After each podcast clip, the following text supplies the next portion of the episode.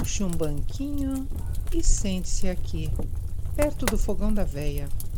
Vou já passar um café fresquinho. Fique à vontade. Ah, lembre-se que você pode apoiar todos os projetos da veia e ganhar recompensas. Dá uma olhada lá no padrim.com.br ou no PicPay.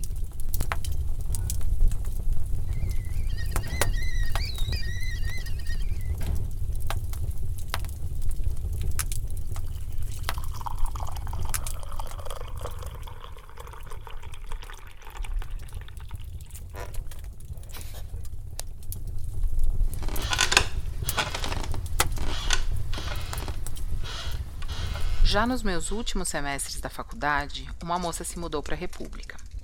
Ela era muito calada e tinha uma energia bem assustadora. Mal falava com a gente e nem a véia falante aqui conseguiu se aproximar muito dela.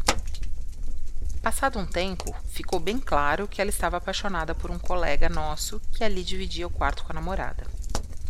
A partir daí, a namorada começou a enfrentar diversos problemas. Ficou doente várias vezes, entrou em depressão, ia mal no curso, perdeu o emprego, só coisa ruim. Nunca associamos uma coisa com a outra. Até que um dia eu reparei que a moça com energia pesada, que aqui eu vou chamar de Maria, encarava o casal em uma festa e sussurrava algo sozinha. Concentrei minha atenção nela. Não parecia que estava jogando um feitiço ou algo assim. Ela conversava com alguém. Meu alerta ligou e eu comecei a associar tudo.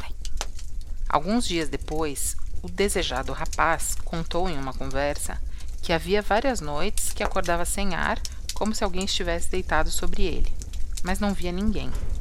Até suspeitei da entidade que me atormentou naquela mesma casa, mas o fato dele não ver me pareceu bastante estranho. Comentei discretamente das minhas observações. Ele ficou bastante cético e disse que não acreditava nisso. Até que uma noite eu estava com a porta do meu quarto entreaberta e vi a Maria passando de lá para cá. Depois da quarta ou quinta passada, levantei e fui até o corredor. Ela estava de costas para mim e quando se virou não era Maria.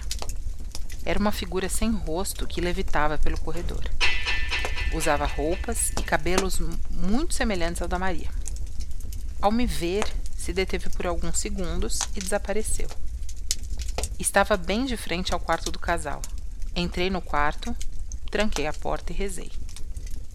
Nem tinha terminado meu Pai Nosso e um grito de pavor cortou as velhas paredes. Vinha do quarto do casal. Todos saímos para o corredor para ver o que estava acontecendo, até mesmo a Maria. O casal estava na porta do quarto, ela agachada no chão, chorando incontrolavelmente, e ele de pé, com uma mão na cabeça da namorada, totalmente pálido. Seu olhar vazio e perdido. Falávamos com eles e eles não respondiam. Até que a moça, entre soluços, levantou a cabeça e sua boca estava roxa, como se estivesse congelando. Ela apontou para dentro do quarto e disse: Tem alguém debaixo da cama. Entramos com paus e vassouras na mão e reviramos o quarto casal foi levado para a cozinha e se acalmava aos poucos. No quarto, nada. Quando nos certificamos de que o quarto estava vazio, fomos para a cozinha. Cheguei a tempo de ouvir o seguinte. De repente, uma mão com dedos longos e enrugados surgiu debaixo da cama, se apoiando no colchão.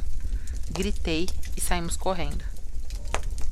Confirmamos que não havia nada no quarto e tranquilizando o casal que estava determinado a partir no dia seguinte. Maria acompanhou tudo com seu jeito. Ficamos todos na cozinha até o dia amanhecer, por medo e solidariedade aos assombrados. Não comentei o que vi instantes antes do grito para não causar mais alarde. Fizemos um mutirão para guardar as coisas deles enquanto procuravam outra moradia.